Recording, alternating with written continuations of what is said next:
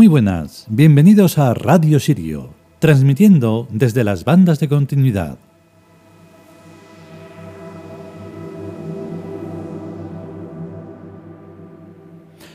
En, bueno, he tenido un poco de lío con este capítulo porque lo tuvimos que escribir, bueno, ya hace tiempo, porque estamos en el año lineal de 2020 y esto se escribió, este capítulo quiero decir, como en 2015, porque el libro original eh, fue en 2008, que ya hemos mencionado varias veces y también lo reiteramos dentro del capítulo, el caso es que tenía que haber ido después de Xochiquetzal, como ya decimos, y ha tenido que ser ahora.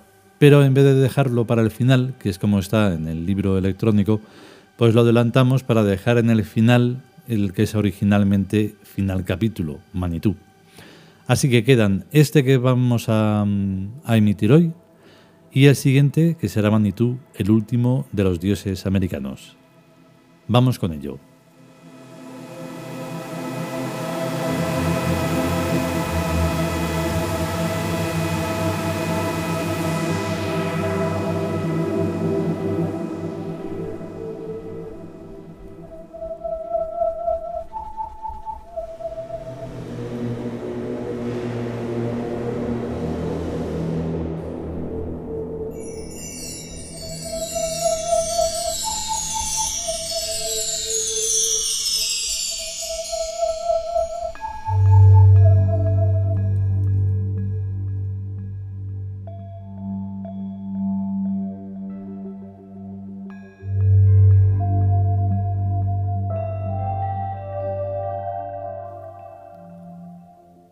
Dioses amerindios.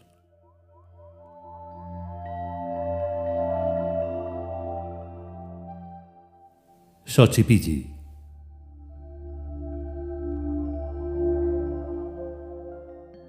Texto.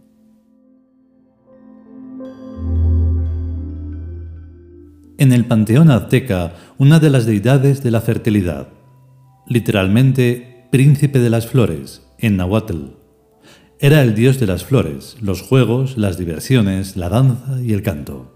Era la contraparte masculina de Xochiquetzal.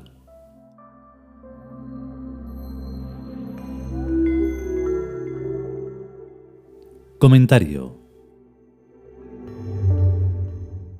Si extraproyectamos a Xochipilli y a otras mitologías o antiguas sagradas religiones, no nos queda otra que asimilarlo con Belisama, de la mitología celta, la del buen vivir esa manera sana y constructiva de sentir a la vida en todo su esplendor, dándolo todo y más para que la armonía sea la protagonista, junto con la belleza y el amor, que nunca deben de estar desligadas, pues todo confluye y conforma la auténtica realidad, el anhelado Zam del que ya hemos hablado en alguna ocasión. Un inciso curioso. Cualquier lector que haya llegado hasta aquí y por lo tanto haya hecho todo el recorrido de las cinco anteriores entregas de Dioses, habrá podido observar el bastante cachondeo que ha habido en todas sus páginas, electrónicas además, y al mismo tiempo ese equilibrio con la recta sabiduría, que por más tiempos lineales que pasen, no dejarán de pasar de moda. De hecho, todo cuanto hemos expuesto aquí, más lo que queda, tanto en los dioses chinos y los del futuro, tiene una especie de capricho, en primera instancia un reto y además un propósito. Este capítulo, curiosamente, faltaba en su original, pues siempre quedan flecos sueltos por ahí. Se trata de hacer las cosas lo mejor posible, pero la pasión y a veces una dosis bastante alta de ansiedad obligan a hacer las cosas de una forma que deja a la perfección a bastante distancia. Pero no es el propósito, pues la perfección, aparte de no existir, es aburrida. Por tanto, el mío observador va a detectar que este capítulo es distinto, tiene otra forma de expresión, y es normal. Unos siete años nos separan de los textos anteriores, pero no haya duda. Nosotros somos los mismos, y lo seguiremos siendo incluso cuando haya que renovar estos textos por la razón que sea. Xochipilli va muy bien para reclamarle, en plan amiguete, que no haga demasiado mal clima, que las inclemencias se alejen de nosotros al menos hasta que nos pongamos a cubierto, cosa que personalmente me ha ayudado en algunas ocasiones. Me sentía como si fuera un antiguo habitante de aquellos parajes idílicos o ensoñados, de la montaña verde, con los pájaros revoloteando y un tótem en todo el medio de una pradera y... En plan mantra y rogándole que o bien dejara de llover o bien que comenzara, dependiendo de la circunstancia. Porque la armonía es lo que tiene, el equilibrio, que no haya muchos excesos, que no haya muchos extremos, que en el mundo inconsciente humano es lo que hay, pero en el consciente no vale. Unos y otros, dando a entender esto como si hubiera una dualidad, que no es así en absoluto, haciendo su trabajo. Nosotros deseamos algo armonioso, los dioses símbolo responden. Es así de sencillo. El mundo de la magia es una realidad, no es algo que solo corresponda al mundo del truco. De hecho, la magia no tiene nada que ver con el ilusionismo, solo que como para la mente reductora es más fácil ver lo que en teoría es imperceptible, se agarra a ello para quedarse tranquilo.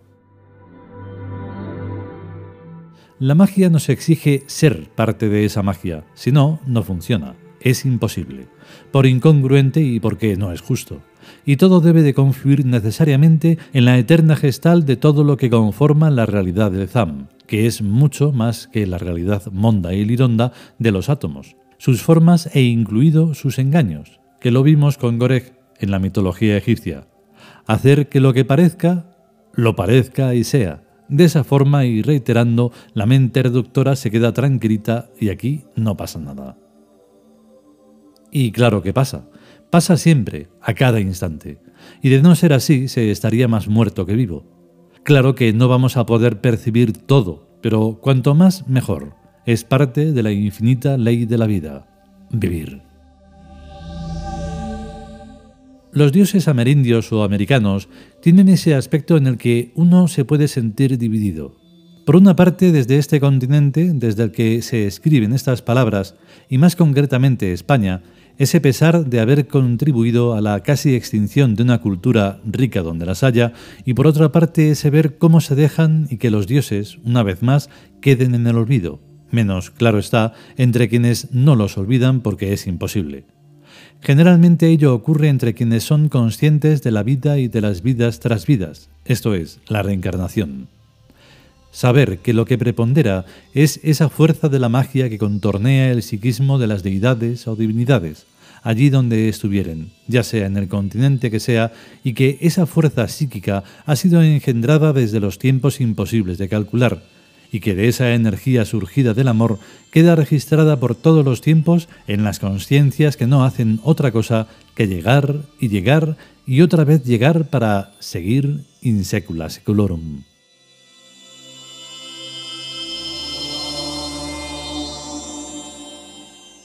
Los dioses inspiran, y es curioso que mi amado Xochipilli quedara fuera de la relación de dioses escribibles o narrados, pero ha debido de ser por este éxtasis de poder sentir su influencia para poder existir a través de esta escritura con más fuerza. Aunque es difícil con un rostro tan bello y sus atributos que le rodean dándole si cabe más significado.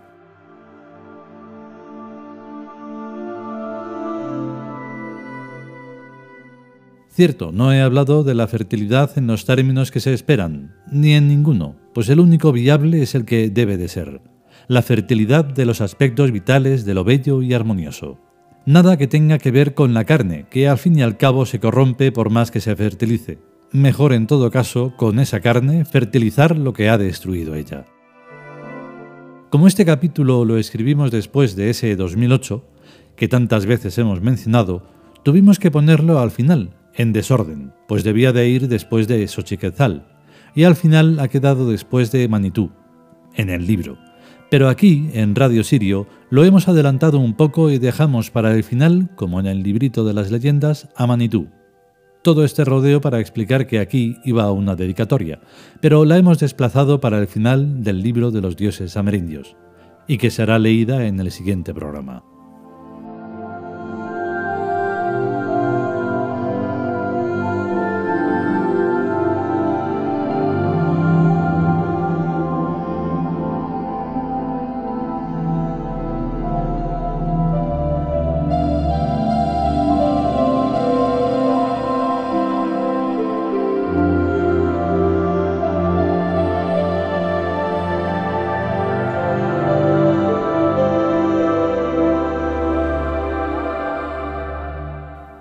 Y hasta aquí el capítulo dedicado a Xochipilli, de los dioses amerindios.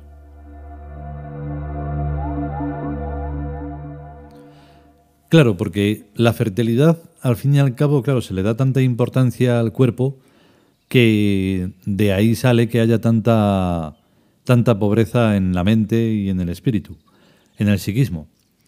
Porque mm, es importante existir, pero conscientemente. Si se existe solo corporalmente y para ocupar un lugar en el espacio sin más trascendencia, no tiene ningún sentido. Así que lo que hay que fertilizar es eso, el psiquismo, el espíritu, el alma, esas cosas que se van olvidando y aunque parezca que no, porque hay cultura y hay libros y no sé qué, pero finalmente están construidos desde una perspectiva muy pobre, sin esa fertilización necesaria que es la de la constancia y la de la trascendencia, con el enriquecimiento de los espíritus y de las divinidades, que si se olvidan, pues solo queda una, una cosa muy pobre que es el monoteísmo y que no alcanza a nada, solo a, a palabras vacías. El caso es que si mm, podemos y sobre todo si queremos, pues volveremos con el último capítulo que, como hemos dicho, será Manitú. A estar bien. Hasta luego.